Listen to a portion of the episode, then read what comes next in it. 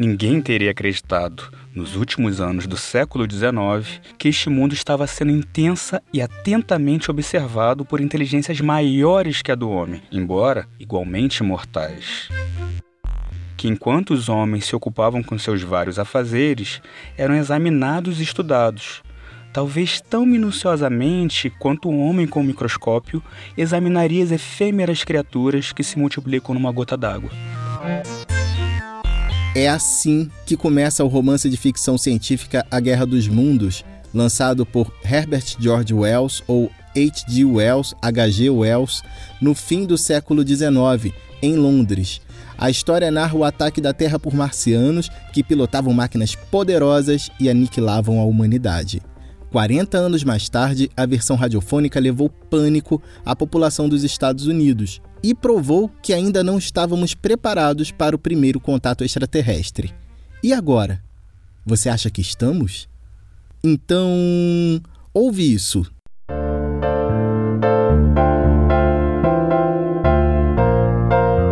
No ar, ouve isso.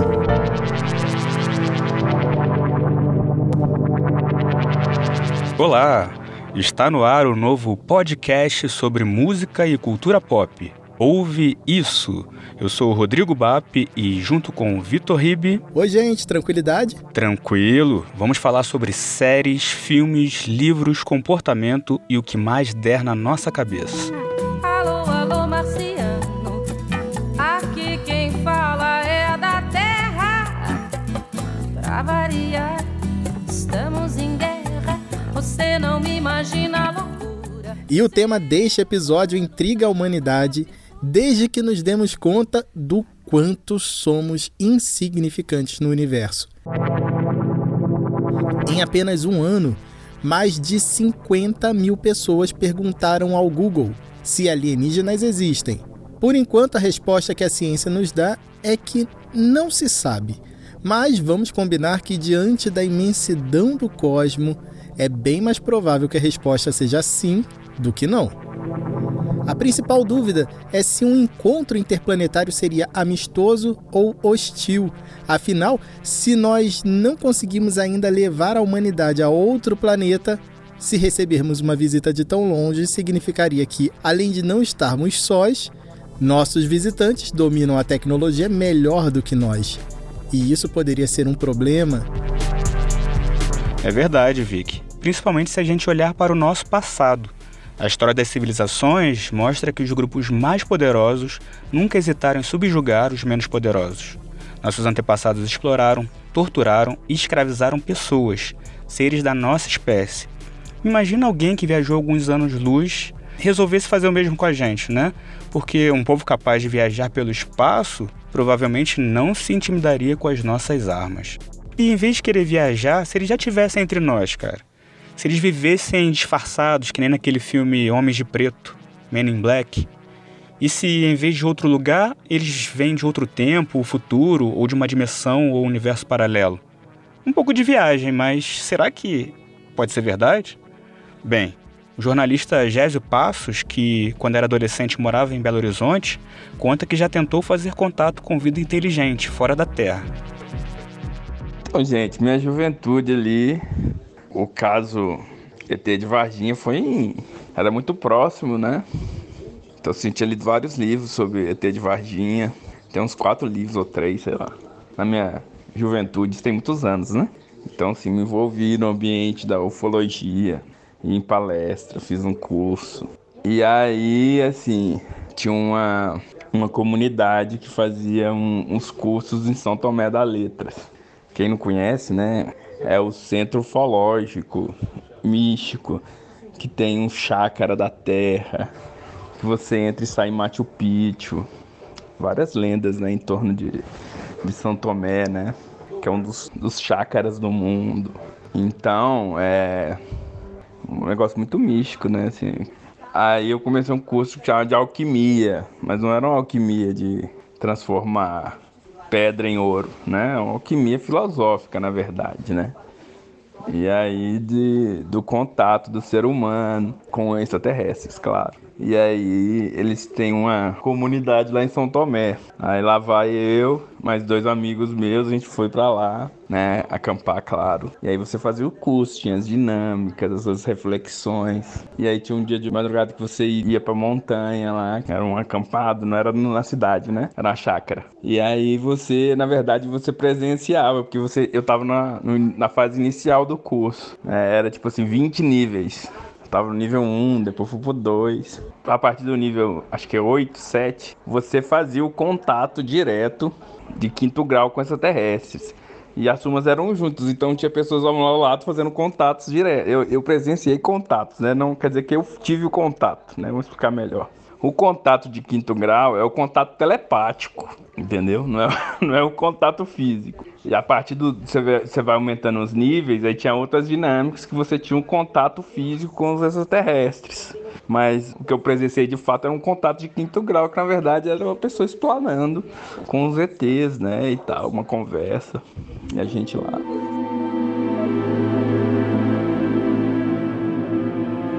Em 1961, o astrofísico Frank Drake desenvolveu uma fórmula matemática para calcular quantos planetas devem ter vida inteligente.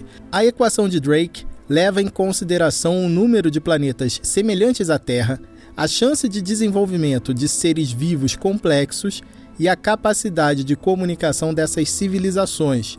O cálculo mostra que em pelo menos 10 mil mundos existe vida inteligente. Isso somente na nossa galáxia, a Via Láctea. Uma vez eu vi um documentário que explicava que em algum momento devemos encontrar vida no cosmos, mas é muito improvável que essa vida seja parecida com a nossa. Um produtor de cinema entrevistado nesse documentário dizia que a ideia de criar formas humanoides que lembrem a gente é para que o público entenda quando precisa sentir medo, compaixão ou outros sentimentos. Por isso que muitas vezes alienígenas têm membros superiores e inferiores, cabeça ou são bípedes. Aliás, o que não faltam são documentários, como Eram os Deuses Astronautas, baseado no livro do mesmo nome e que se tornou um clássico da teoria do antigo astronauta e Destino Terra, e os programas baseados em relatos reais. Isso tem aos montes aí na TV a cabo. Acho que o mais famoso é o Alienígenas do Passado. Mas tem também de carona com os OVNIs, OVNIs sobre a Terra, No Meio de Nós, vários, tem vários programas. Aí a gente pensa assim, se já tem tanta referência sobre vida extraterrestre na vida real, imagina na ficção.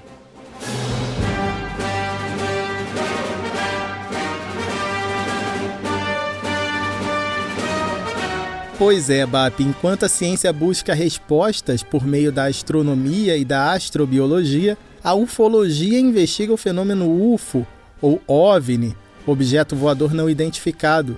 E a ficção já imaginou diversas dessas possibilidades.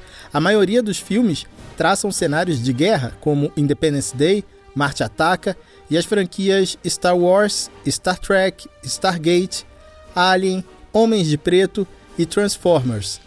Outras sugerem contatos com intenções pacíficas, pelo menos por parte dos alienígenas, como em ET o Extraterrestre, Cocoon, O Guia do Mochileiro das Galáxias, Contato, Sinais, A Chegada e Contatos Imediatos de Terceiro Grau.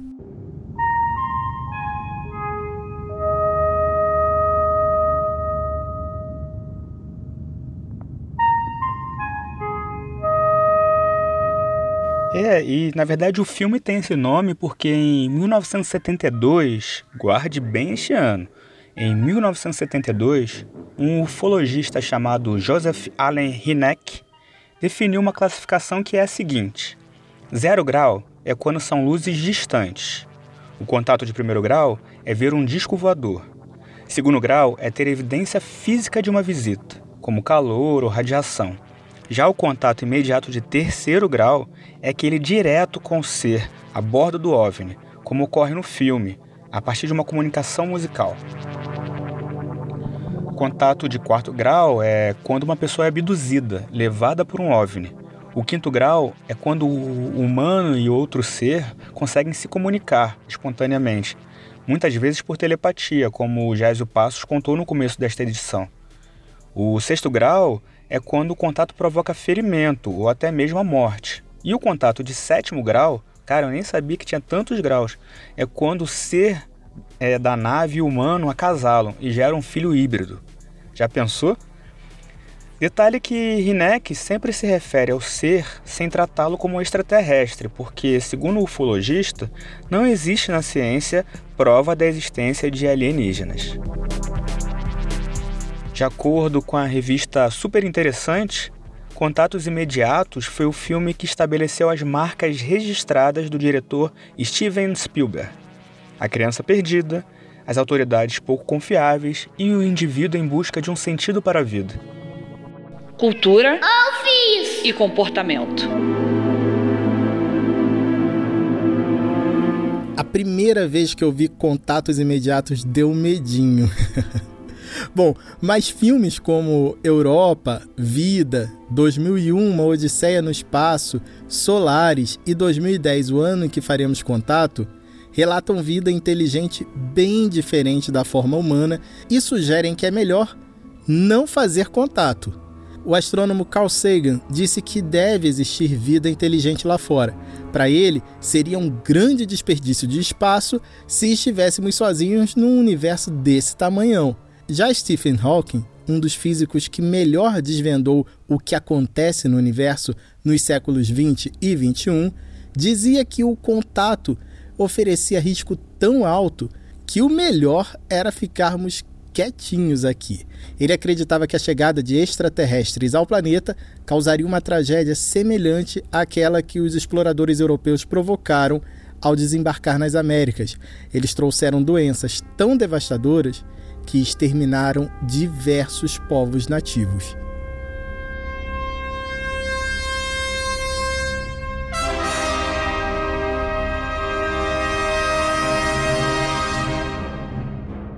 Bom, mas apesar de todo o pessimismo sobre o contato, as histórias em quadrinhos estão aí cheias, recheadas de super-heróis alienígenas, prontos para nos salvar. Ok, tem vilões também, mas os bonzinhos sempre vencem.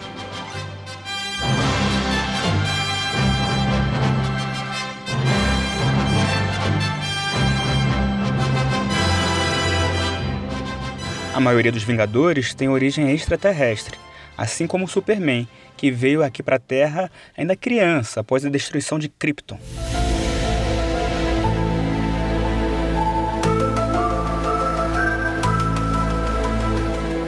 E tem os seriados como Arquivo X e Projeto Livro Azul. O jornalista Daniel Ito, que é um geek assumido, falou sobre o anime e o seriado que ele mais curte e sobre o filme que o deixou traumatizado.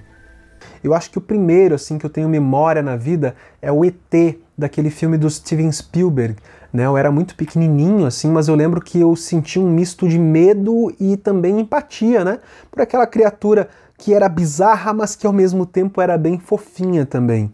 Mas medo eu fui sentir mesmo assim quando eu tinha uns 10, 11 anos de idade, bem criança ainda, e fui inventar de assistir escondido, claro, ao filme Alien, o oitavo passageiro. Ah, meus amigos, essa experiência foi traumatizante para mim, tanto é que eu praticamente nunca mais assisti a um filme da série Alien.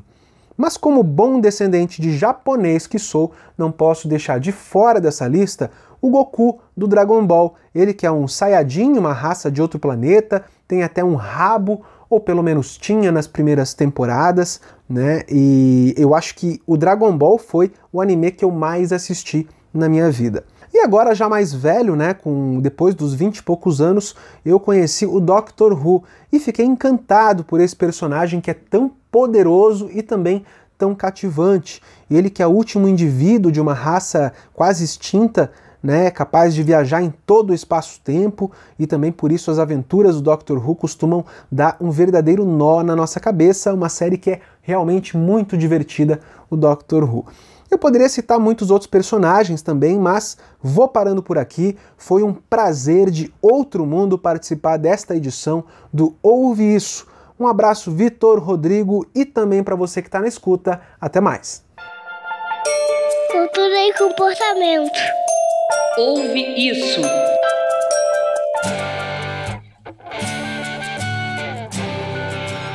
E é claro que um tema como esse, né, que mexe com literatura e cinema, também influencia a produção musical. E como nós não somos de enrolação, vamos para o lead, David Bowie. A ligação dele com o universo era tão forte que na década de 1970 ele chegou a viver durante quase dois anos como um extraterrestre. Esse ET, Zig Stardust, foi criado em 1971 e subiu ao palco pela primeira vez no dia 10 de fevereiro de 1972, acompanhado pela banda Spiders from Mars, Aranhas de Marte. Zig caiu na Terra com maquiagem marcante e visual futurista. O show inaugurou a turnê de divulgação do álbum The Rise and Fall of Zig Stardust and the Spiders from Mars, lançado em junho daquele ano. Capitaneado por Starman, o disco levou o Bowie ao clássico programa Top of the Pops da BBC e ficou nada menos que dois anos nas paradas de sucesso. A turnê atravessou oceanos. Primeiro o Atlântico, chegando aos Estados Unidos, depois o Pacífico e desembarcou no Japão. No ano seguinte, seria a vez de outro álbum clássico, Aladdin Sane. Zig Stardust cresceu e David Bowie já não era mais capaz de separar o criador da criatura. No dia 3 de julho de 73, Bowie encerrou a tour e mandou Zig literalmente para o espaço.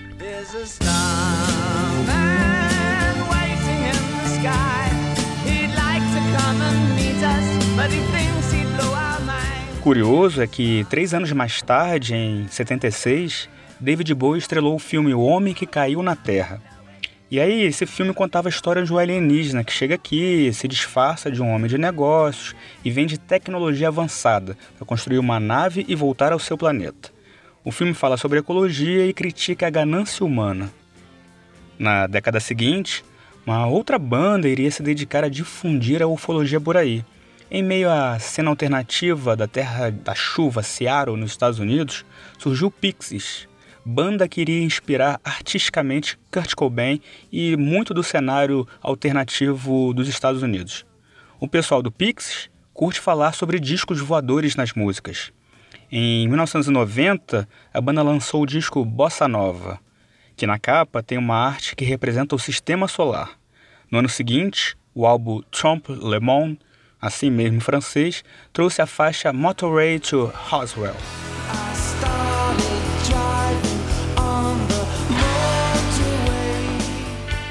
é uma referência clara, né, ao chamado caso Roswell, um dos mais famosos da ufologia. Para quem não lembra, testemunhas, inclusive militares, relataram a queda de um disco voador em um rancho na cidade dos Estados Unidos que teria sido recolhido por militares e levado a uma base secreta, num local chamado Área 51, no meio do deserto do Novo México. Isso no ano de 1947, pouco depois da Segunda Guerra Mundial. Na década de 90, surgiu até um vídeo que mostraria a autópsia de um dos alienígenas que estaria na nave.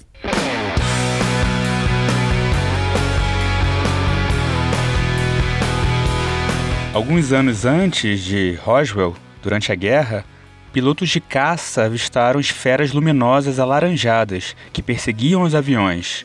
De acordo com os registros das Forças Armadas, esse fenômeno começou em 1942 e essas esferas eram chamadas de Full Fighters.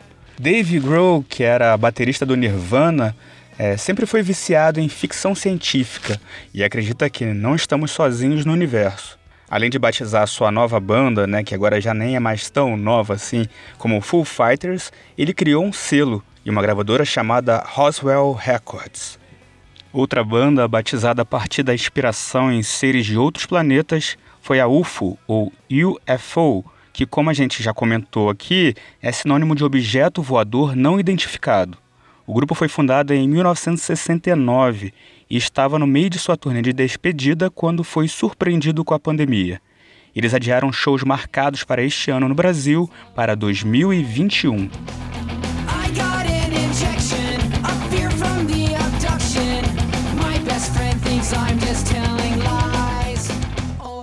E se tem uma música que tem tudo a ver com esse episódio, é justamente Aliens Exist, do Blink 182. A letra fala sobre um cara que fica desconfiado de ter sido alvo de experiências e contatos com extraterrestres. Ele mesmo fica confuso porque ninguém acredita nele. Um dos fundadores da banda, o Tom DeLonge, é tão apaixonado por ufologia que em 2015 ele saiu do Blink para se dedicar à pesquisa que levou ao lançamento de vários livros sobre OVNIs. E sabe quem mais já usou a música para falar de e com aliens?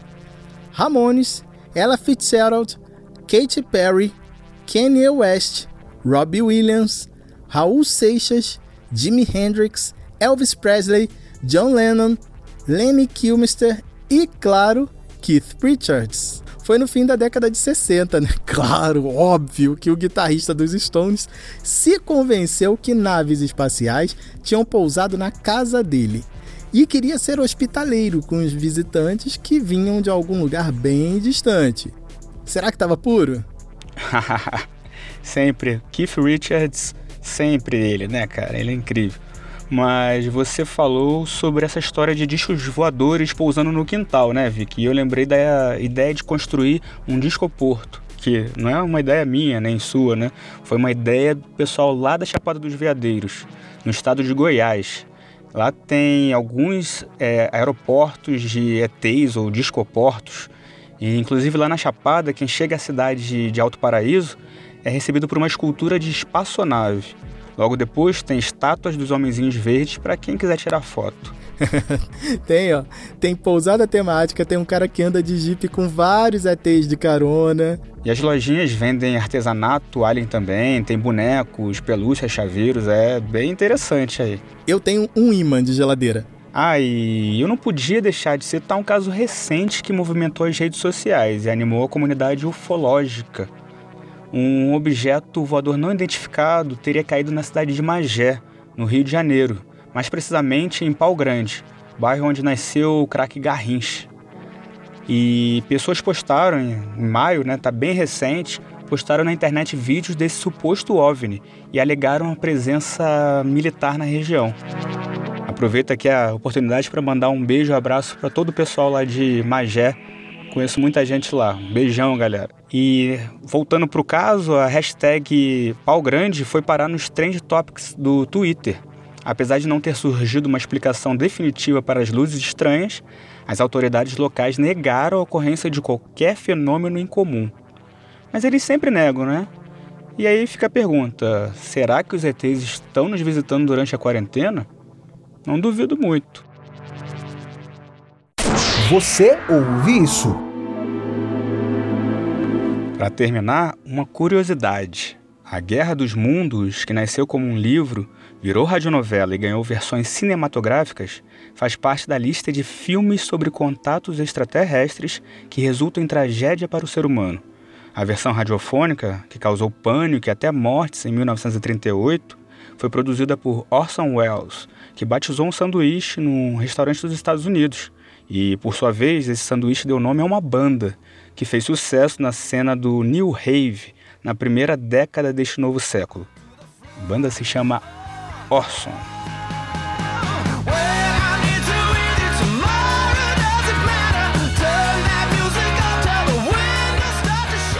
É uma homenagem meio bizarra, mas beleza, né? Bom, a gente fica por aqui.